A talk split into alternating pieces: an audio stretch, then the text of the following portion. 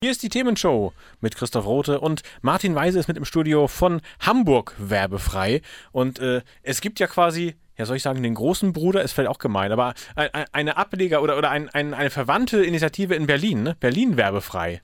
Wie sieht es denn bei denen aus?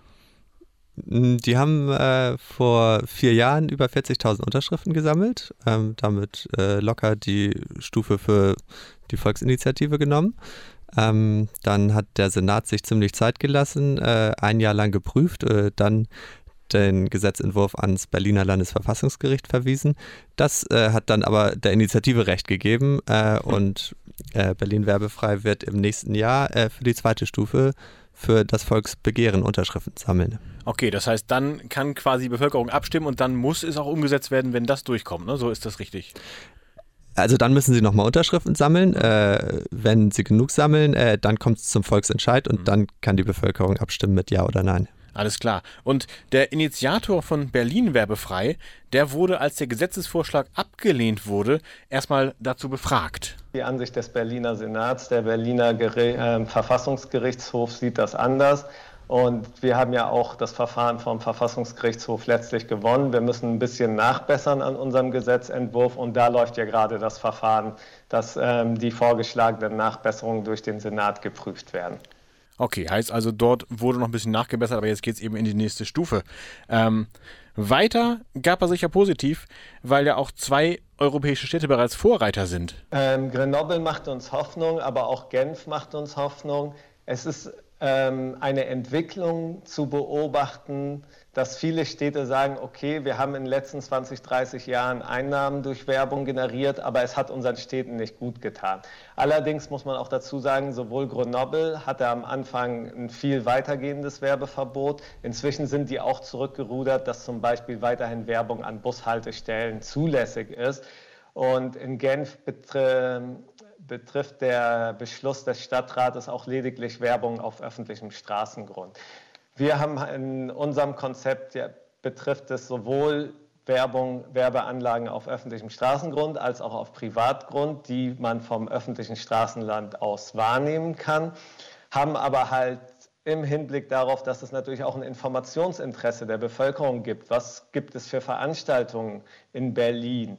Aber auch die Wirtschaft ein gewisses Interesse an Wahrnehmbarkeit im öffentlichen Raum hat, haben wir da einen ausgewogenen Entwurf vorgelegt, der insbesondere auch vorsieht, dass die Werbeflächen, zum Beispiel Litfaßsäulen oder Haltestellen, jeweils dann zu 50 Prozent einmal mit Produkt- und Dienstleistungswerbung, aber auch 50 Prozent vorbehalten sein müssen für Veranstaltungswerbung und gemeinnützige Werbung.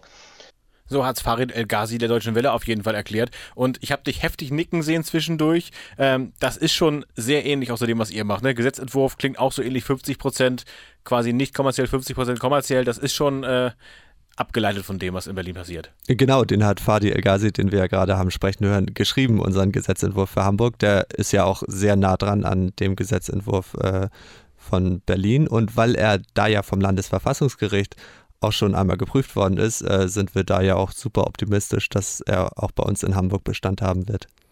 Ich bin sehr gespannt. Wir werden es ja in der Zukunft auf jeden Fall erleben.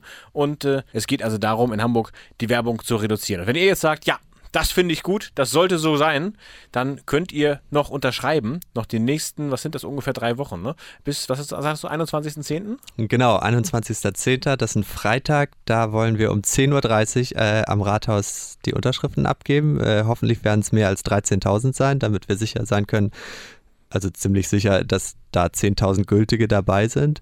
Ähm, kommt gerne zu dem Termin, äh, wo wir abgeben, aber noch viel wichtiger, bitte Leute da draußen unterschreibt. Es wird total knapp. Äh, entweder wir werden es knapp schaffen oder wir werden es knapp nicht schaffen. Und deine Unterschrift, die könnte die eine sein, äh, die den Unterschied macht.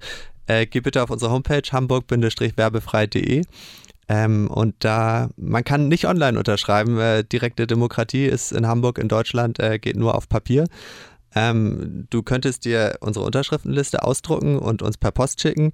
Äh, du kannst auch auf die Liste, äh, die Karte gucken. Äh, da sind Standorte in Hamburg verzeichnet, wo man unterschreiben kann, so Geschäfte äh, oder öffentliche Orte. Da gibt es über 60 Orte schon äh, in Hamburg, wo unsere Listen ausliegen. Da kannst du unterschreiben. Äh, oder schreib uns einfach eine Mail. Also wenn du willst, kannst du es auf jeden Fall machen und jede eine Stimme äh, ist total wichtig. Martin, ich sage ganz vielen Dank. Die Argumente dafür und dagegen haben wir gehört. Wer sie nicht gehört hat, der hat so spät eingeschaltet. Ist aber kein Problem. Das findet ihr alles auf podcast.themen-show.de. Da gibt es auch ganz viele andere Infos und natürlich auch den Link zu Hamburg werbefrei. Ähm, die nächste Sendung hört ihr am 7. November 2022 wieder um 20 Uhr hier auf eurem Lieblingssender. Und äh, dann ist Carsten wieder mit dabei und wir werden uns bestimmt wieder die Ohren blutig diskutieren.